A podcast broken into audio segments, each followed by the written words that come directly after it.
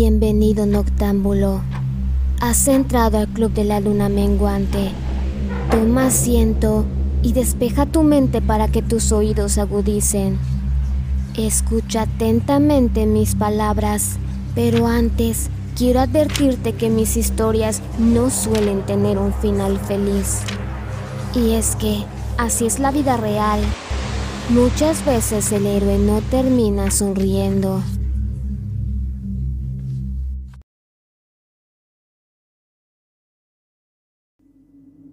La procesión de los muertos.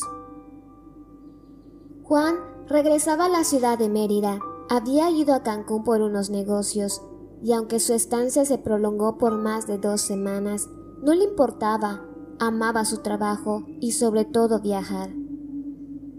Aprovechaba estas salidas de negocios para visitar diferentes poblados de Yucatán, quería mucho su estado y por ello se esmeraba para conocerlo a profundidad.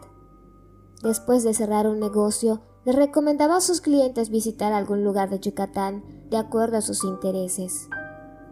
Esta vez hacía lo mismo.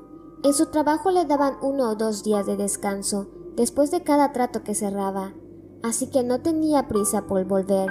Al menos eso había planeado, ya que tuvo que modificar su ruta a media tarde. Su tía la había marcado para decirle que su madre estaba enferma pero que no era nada grave. Juan se inquietó. A su madre no le gustaba preocuparlo durante sus viajes. Seguía con calma su ruta mientras escuchaba algo de su música favorita. Necesitaba llegar con su madre, pero no por ello aumentaría la velocidad. Era finales de octubre, y aunque al iniciar su recorrido lo había hecho con buen tiempo, conforme iba cayendo la tarde, las nubes en el horizonte anunciaban lluvia. El reloj automático del auto marcaba las 8 pm cuando empezó a llover. El camino que Juan seguía estaba cubierto de monte. No había lugar seguro para detener el auto, así que solo disminuyó la velocidad y continuó. Pocos kilómetros adelante, el camino se abría para convertirse en una vía de doble sentido.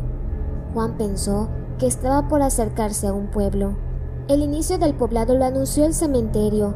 A Juan le pareció ver luces en aquel lugar. Recordó que las celebraciones de Hanalpichán o Día de Muertos estaban próximas, así que lo atribuyó a eso. Pero descuidar su vista del camino para observar aquellas luces le hizo invadir el otro carril. En ese momento, un enorme tráiler hizo sonar su claxon. Juan frenó de golpe, pero el auto derrapó por la carretera y comenzó a dar volteretas. Al poco rato, Juan despertó. Su auto se encontraba de cabeza a un lado del camino. Probablemente él había salido volando ya que estaba tirado en la carretera. Se sorprendió al ver que no tenía ni una sola herida. Se levantó y se dirigió hacia su vehículo.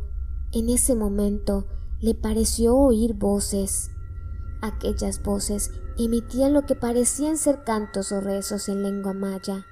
A lo lejos Juan pudo ver unas pequeñas luces que se iban haciendo cada vez más grandes. ¿Eran aquellas luces las que se encontraban en el cementerio? Al menos eso parecía, ya que venían de esa dirección. Pronto Juan ya no solo veía las luces con mayor claridad, sino que también observó que aquellos cantos y rezos eran emitidos por una procesión de personas vestidas de blanco. Aquellas personas cargaban veladoras y flores. Juan se quedó petrificado. Recordó que de chico su abuela le decía que durante las noches de las celebraciones del Día de Muertos se hablaba de la Santa Compañía. Este era el nombre que recibía la procesión de las ánimas que iban y venían durante estas fechas. Algunos decían que ver esta procesión era una señal funesta e infernal, por eso antiguamente las personas no salían de noche en esos días. Ahí, a un lado del camino, Juan miraba con asombro esa procesión. No podía verle los rostros a las personas, ya que misteriosas sombras se los cubrían. Pero sí pudo observar que aquellas veladoras y flores eran sostenidas por esqueléticas manos. Pasado un rato, algunos miembros de aquella sepulcral procesión repararon en la presencia de Juan. Pasado un rato, algunos miembros de aquella sepulcral procesión repararon en la presencia de Juan y se empezaron a dirigir hacia él. Cuando algunos ya estaban demasiado cerca e incluso habían estirado sus brazos para hacerlo de sus ropas con sus manos de cadáver, se escuchó un fuerte ¡No! Juan, mientras tanto, no pudo soportar más y poco a poco fue perdiendo el conocimiento. Pero antes de desmayarse por completo, pudo escuchar y ver que aquella voz también decía lo siguiente. Hijo y aún no es su hora. Tiene que ir a reunirse con su esposa e hijos. Aléjense de él. La voz provenía de su madre. Juan la pudo ver bellamente vestida de un hermoso hipil blanco con un bordado de coloridas flores.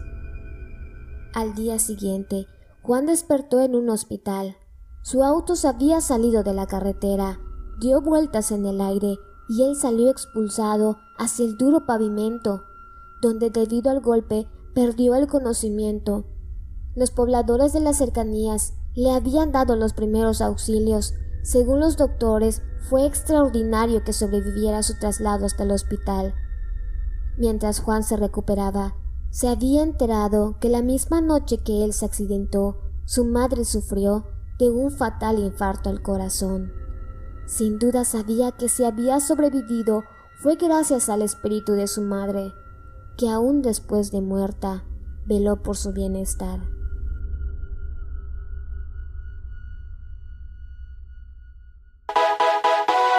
Si te gustó este relato, te invito a que te suscribas en mis redes sociales. No olvides compartirlo con tus amigos y conocidos.